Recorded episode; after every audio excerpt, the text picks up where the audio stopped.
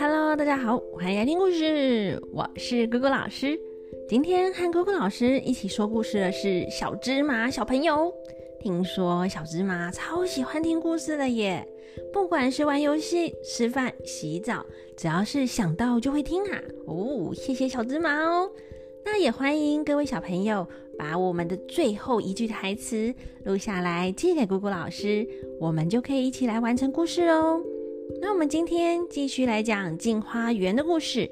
今天要讲的是主仆重逢。上一次讲到唐圭成他们出发去了京城要参加考试，那一边也在纳闷啊，许丽蓉他们去了哪里呀？原来徐承志自从跟唐敖分开后，带了徐丽蓉、司徒五儿去了淮南。同时啊，为了掩人耳目，也把他们姓徐嘛，徐的左边把它划掉，就只留右边，从徐姓改成余姓。那他们啊，非常谢谢唐敖救他们出蜀氏国。司徒五儿呢，也很感激唐敖帮他赎身，救了他。那于丽蓉就说啦：“啊，哥哥嫂嫂这一次幸运遇到了唐伯伯，我们才能够一家团圆。现在我们去淮南，不知道会怎样啊？那文伯伯哥哥之前有见过吗？他们家的状况？那文伯母又是姓什么？哥哥知道吗？”于承志说：“文伯伯，我虽然见过一面，但那个时候年纪小。”他们家是怎么样啊？我印象也不是很清楚。至于文伯母姓什么，我更是不知道，只好到淮南再去打听了。诶，他们为什么要去淮南呐？是因为啊，之前他们爸爸徐敬业起兵讨伐武则天失败的时候呢，写了两封血书，诶。给于承志，要他带着这两封血书，一封啊去找淮南节度使文颖，那一封血书呢去找河东节度使张根，要于承志去投靠他们，等将来有机会再卷土重来。所以现在于承志就要去淮南啦。这一天呢，他们的船航行到一半。船上啊，有几个负责掌舵的船工突然间生病了，那他们兄妹呀正在惊慌，不知道该怎么办。正好遇到了一艘认识的船，就请那艘船上啊一位会掌舵的船工过来帮忙。那那个船上呢，还有一位老先生想要啊搭船一起去淮南。于承志因为船主人的拜托之下，就让老先生也跟着上船了。那位老先生啊，原来呢是于丽蓉奶妈的先生哎，叫做宣信。当年啊，战乱的时候被大军冲散了，逃到淮南节度使文英老爷的官府里，在那里住了十几年。文英老爷早就知道徐徐公子逃亡在海外，然后啊，才命宣信去海外寻人。今天呢，宣信一看到于承志，就觉得哈，怎么跟徐敬业主人长得几乎是一个模子刻出来的，一定是主人的儿子啊！所以呢，才借口要搭船这个理由过来探听探听。那他们相认后啊，于承志非常的开心，就问起文印节度使的状况。那宣信就说：“文老爷啊，家里有五位公子。”都是张夫人啊，就是文伯母啦所生的，还有两位小姐是姨娘，哎，就是小老婆所生的。不过姨娘去世很久了。五位公子现在年纪都在二十岁上下，个个啊勇猛非凡。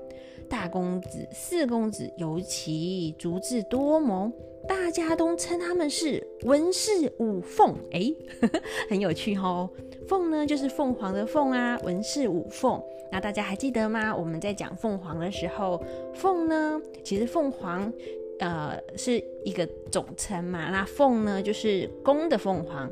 那凰啊，就是母的凤凰，所以他这边讲文氏五凤哦，不是用文氏五凰，因为凤是指男生。好，那就像麒麟啊，大家还记得麒麟吗？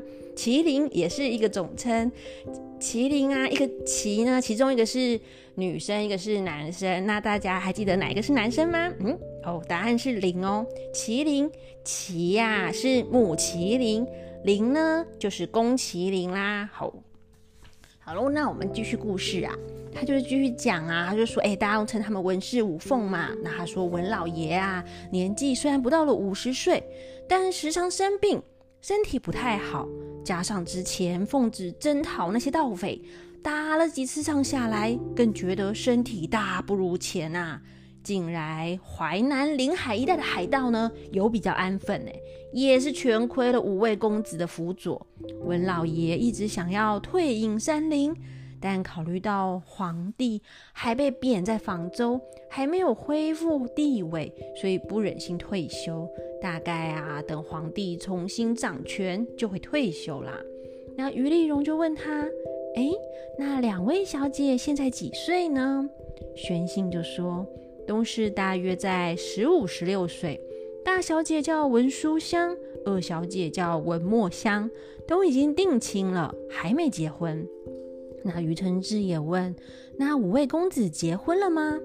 宣信说：“都已经订婚，也还没结婚。大公子的未婚妻是山南节度使的张老爷张兰英，那二公子啊是和潮州郡守的邵老爷的小姐邵红英订婚。”三公子啊，是工部尚书戴老爷家的戴琼英小姐；四公子呢，是徐州参军田家的田秀英小姐；五公子是柳州司马钱老爷家的小姐钱玉英。啊，这位张氏夫人啊，就是河东节度使张根老爷的姐姐。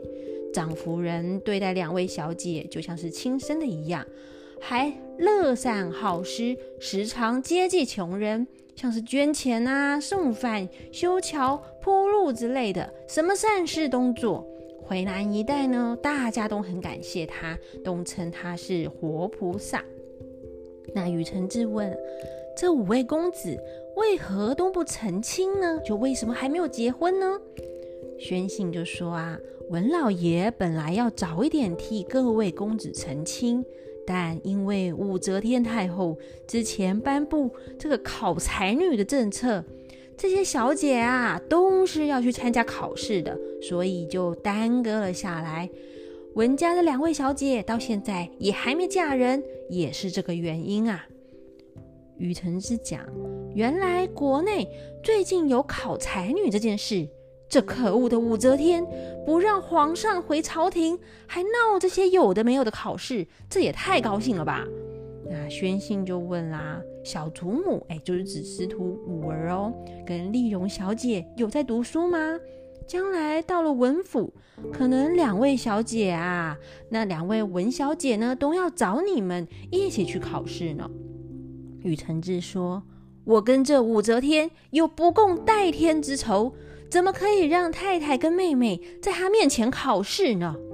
宣信就讲：“公子说的是啊，但可能到时候张夫人热情的邀请你们一起去考试，又怎么能够拒绝呢？”那于承之就没有接话啦。不过啊，他问了河东节度使张根老爷那边的状况，打算等去过文府后，也要去河东见张老爷。那张老爷状况怎么样呢？那宣信就讲啊，张家人口众多，这位张老爷有四个兄弟，总共啊生了四位小姐，十位公子。不过张老爷啊，三位兄弟已经去世了，那十位公子的年纪大约也二十岁上下，个个英勇呢，人称张氏石虎。哎，所以呀，如果我们家里呢，像假设你们家三兄弟的话，你也可以变成什么啊？假设林氏三虎，就是可以自己取一个，也不一定要老虎啊，你也可以取你喜欢的动物哦。好，那我回到故事，他就说啊，哎，这这十位公子啊，每一位都非常的英勇善战，所以叫张氏石虎啊。十位公子也都有婚约，也都是跟门当户对的小姐家订婚。他就开始讲啦，大公子啊，跟开封的司马家的小姐那个哎，司马开封司马的景老爷家的小姐呢，就是景瑶春订婚。二公子啊，是跟那个贵州郡守左老爷的左荣春小姐订婚。三公子未婚妻啊，是剑南都督的廖老爷家的小姐廖惜春。那四公子呢，是武陵参军叶老爷家的叶方春；五公子是户部尚书厉老爷家的厉景春；六公子啊，是吏部郎中周老爷家的周婉春；七公子呢，是常州司马施老爷家的施彦春；八公子是兵部员外刘老爷家的柳瑞春。九公子是太医院潘老爷家的潘立春，十公子是洛阳司马陶老爷家的陶秀春，东啊是在等着要考完试才要结婚。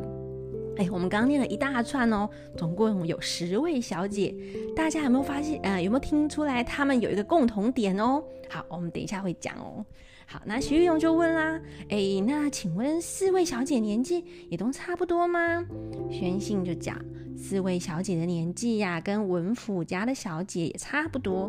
大小姐呢叫做兰芳，然后她也是有已经订婚了。二小姐啊是慧芳，也是跟啊翰林啊翰林谭老爷家的公子订婚。三小姐叫琼芳，那爷已经订婚啦。四小姐呢，叫做月芳，那爷已经跟中书楚老爷家的公子订婚了。他们也是要去参加考试，都还没有结婚啊。张老爷跟文老爷，因为他们的官位很高啊，将来各位小姐要是出去应应考考试的话，用自己的本性，就怕武太后会怀疑有作弊的嫌疑。所以就把各位小姐参加考试的履历都嘛改成夫家的姓。现在他们在家里就直接用夫家的姓。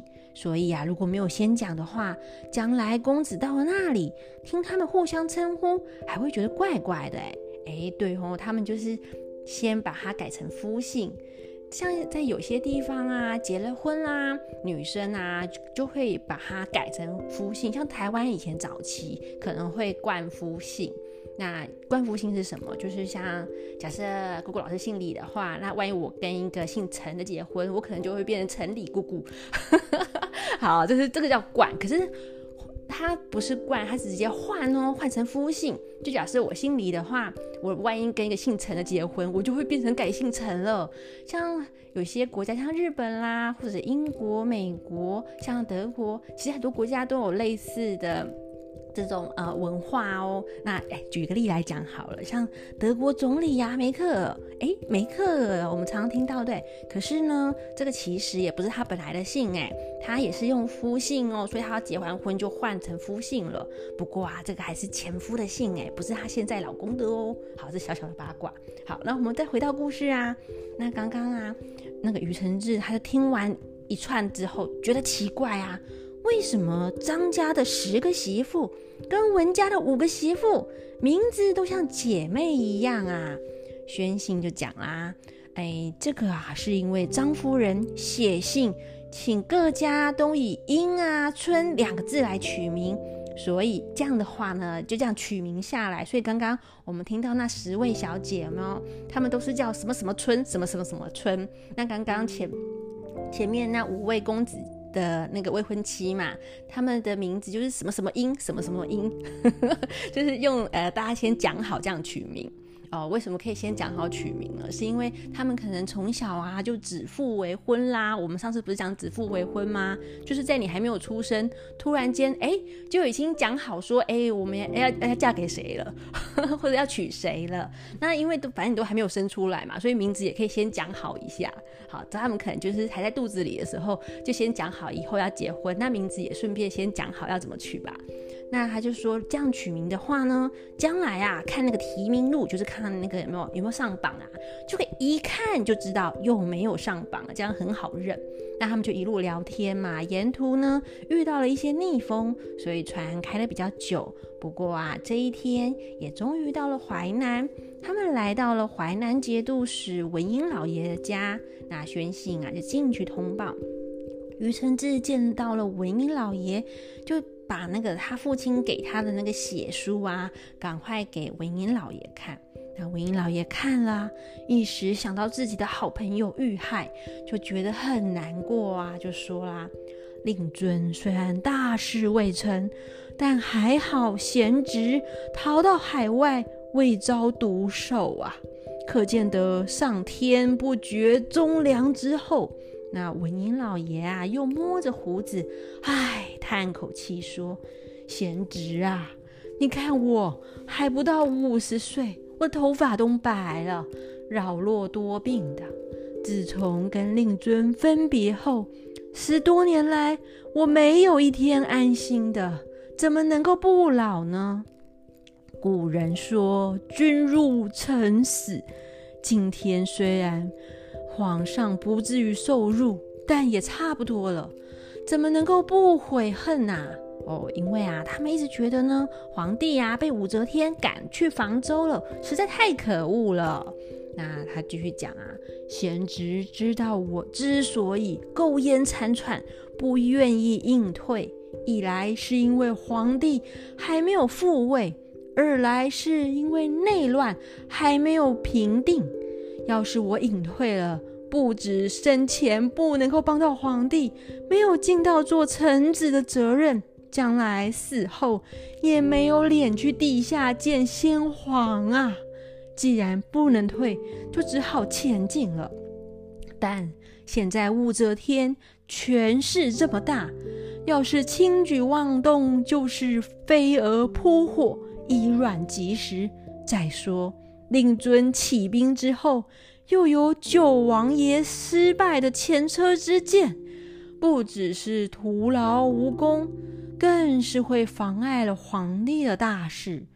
局势这么的艰难啊，真是进退不得啊，完全没有进展。我实在是个不忠之人呐，而且这几年身体又这么差，看来。